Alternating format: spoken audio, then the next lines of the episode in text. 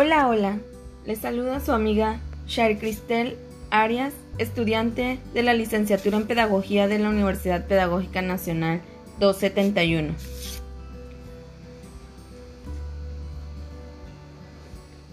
Les explicaré un poco sobre la importancia de los sofistas en la educación, ya que cabe destacar que uno de los más importantes era la formación en la retórica y el lenguaje ya que forman ciudadanos con más dignidad entre la política. Esto era de suma importancia para los sofistas.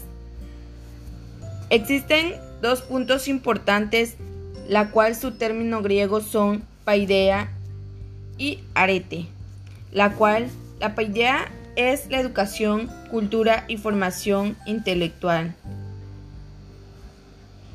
Y refiriéndose arete es fundamental para entender la vida cívica, también virtud en sentido competitivo.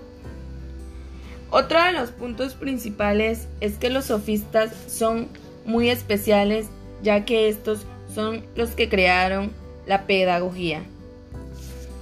La educación, más que una teoría, era vista como técnica, la cual se evidenciaba en el pensamiento, la forma del lenguaje y el discurso. Es todo lo que puedo aportar sobre el tema. Para Radio UPN 271, Los Sofistas. Gracias.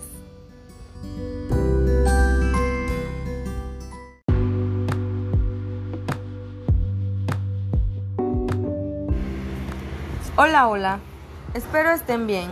Un gusto para una servidora volver a coincidir con ustedes. Espero esta emisión en Radio UPN 271 sea de su agrado. Empecemos. ¿Quién era San Agustín de Loyola? Bueno, él nace el 23 de octubre de 1491 en Roma. Fue un militar y luego religioso español. Fue impulsor de la Contrarreforma. Él fue fundador de la Compañía de Jesús, de la que fue el primer general. Propone peregrinar a Jerusalén, lo cual comienza a desarrollar sus ejercicios espirituales. Su gran aporte de Ignacio de Loyola y de los miembros de la Compañía de Jesús es haber superado la enunciación de críticas a las prácticas educativas vigentes. Su tarea era de educar, creando no solo escuelas, sino las condiciones nuevas de educar. Sus ideales fueron la creación de un verdadero sistema educativo en la cual la Compañía de Jesús es la clave para leer la lógica de la escuela de la modernidad. La experiencia educativa de Loyola se amparaba en el orden metódico, lo cual prescribía el plan de estudios y el mecanismo de examen. La meta de la pedagogía en Ignacio de Loyola era ayudar a formar al ser humano a través del proceso educativo formal y no formal, lo cual él dice también que nadie nace persona, sino que se va aprendiendo a ser persona. Él implementa el nuevo enfoque, lo cual se mantendrá vigilante de asegurar la coherencia de las prácticas, lo cuales constan de seis servicios que son personalización, autonomía, actividad, creatividad, socialización y trascendencia. Y hay que saber también que no siempre se podrá tocar en la misma práctica educativa. Para 1548, Ignacio había abierto escuelas ya en Italia, Portugal, Holanda, España, Alemania e India para novicios aspirantes a jesuitas, en lo cual pronto se vieron los resultados. La educación era uno de los modos más eficaces de corregir la ignorancia y corrupción y ayudar a mejorar el mundo, decía la Compañía de Jesús, lo cual su lema era para la mayor gloria de Dios. Bueno, esto fue mi información acerca de, Ignacio de Loyola. Espero hayan entendido un poco más. Se despide su amiga Shari Cristel Arias Reyes en Radio UPN 271. Gracias.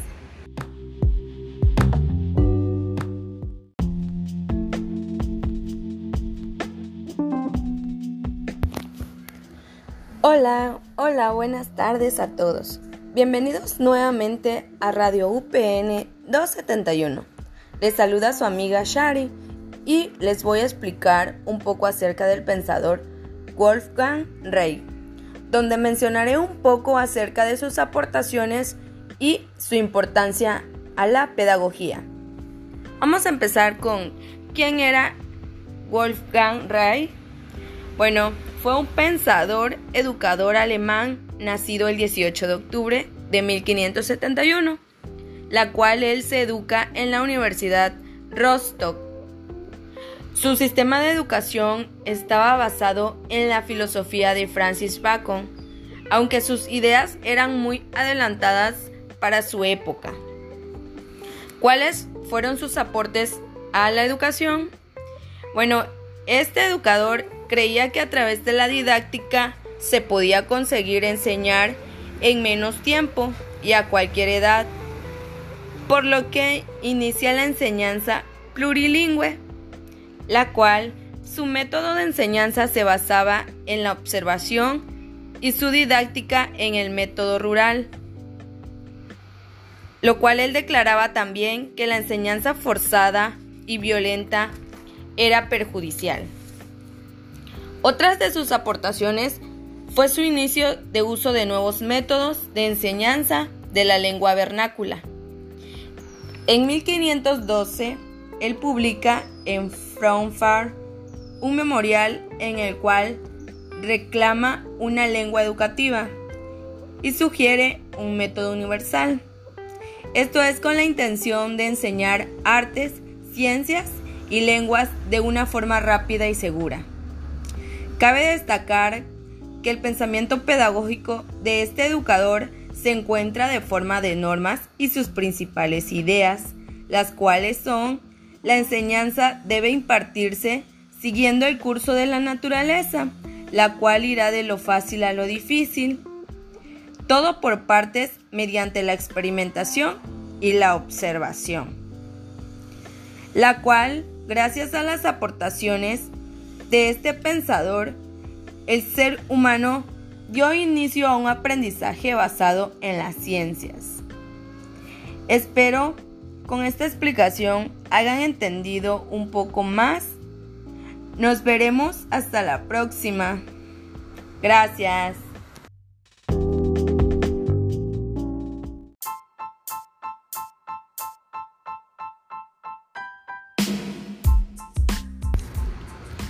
Hola, hola. Buenas tardes a todos. Bienvenidos nuevamente a Radio UPN 271. Un gusto. Les saluda su amiga Shari y hoy les compartiré un poco sobre la unidad 4, sus autores principales, sus obras y sus aportaciones a la educación. Abordando el tema del pensamiento pedagógico, en los siglos XVII y XVIII, la pedagogía de esta época está influida por dos corrientes filosóficas, las cuales son empíricas, esta es representada por Bacon, y la idealista, fundada por Descartes, la cual Bacon considera que el conocimiento procede de la experiencia y para esto emplea el método inductivo. Descartes parte de la duda metódica de cuestionar las ideas recibidas y ambos se complementan en la educación. También nos habla del pensador Wolfgang Reich, lo cual fue un educador alemán. Su sistema de educación estaba basado en la filosofía de Francis Bacon, aunque sus ideas eran muy adelantados para su época. Él creía que a través de la didáctica se podía conseguir enseñar por menos tiempo y a cualquier edad. En el siglo XVIII es el siglo pedagógico por excelencia. En él surgen dos figuras mayores de la pedagogía, Rousseau y Pestalozzi. También a este siglo se le conoce como el siglo de las luces o de la ilustración. Rousseau fue un filósofo, escritor y pensador. la cual habló de tres concepciones, la política, educativa y religiosa. Su obra El Emilio o de la Educación ha inspirado a la pedagogía moderna. También recordando al genio mayor, la figura más noble de la educación, Juan Enrique Pestalozzi. Sus pensamientos sobre educación se hallan profundamente inspirados en su espíritu humanitario, porque su afán era de mejorar la situación del pueblo. Sus principios pedagógicos, según Pestalozzi, en el trabajo escolar, él decía que el niño es guiado para que a través de la práctica, la observación y la experimentación puedan adquirir nuevos conocimientos. En esta unidad nos explica la época de la burguesía, la cual puso punto final en cierto modo a la batalla. Cabe destacar que el Estado burgués se menciona algunos precedentes históricos que marcaron el tránsito del feudalismo hacia lo que fue el capitalismo como parte del desarrollo dialéctico de la sociedad. Para que se comprenda un tanto mejor el grado de desarrollo de la producción material como base real de la cual a partir para explicar el, pensamiento de los hombres al entender qué es el ser social en qué determina la conciencia social. Se desarrolla la burguesía urbana y conquistó luchando contra la nobleza. Todavía en la Edad Media, una incorporación al orden feudal como estamento también privilegiado. La burguesía fue la impulsora de la sociedad moderna actual, la cual nace como un grupo de social de comerciantes, mercaderes, artesanos y obreros que con el paso del tiempo llegan a asumir grandes puestos. Esta fue mi aportación acerca de la unidad 4. Espero haya sido clara y precisa. Se despide su amiga. Muchas gracias por su atención. Hasta pronto. mami. Hola. Hola. Soy. Te. Te invito a mi fiesta. Mini. Te invito a mi fiesta de Mini. Te invito a mi fiesta de Mini.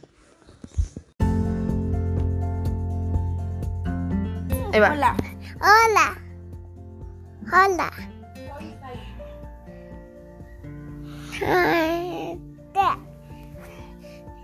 Emito mi pieta, Emily.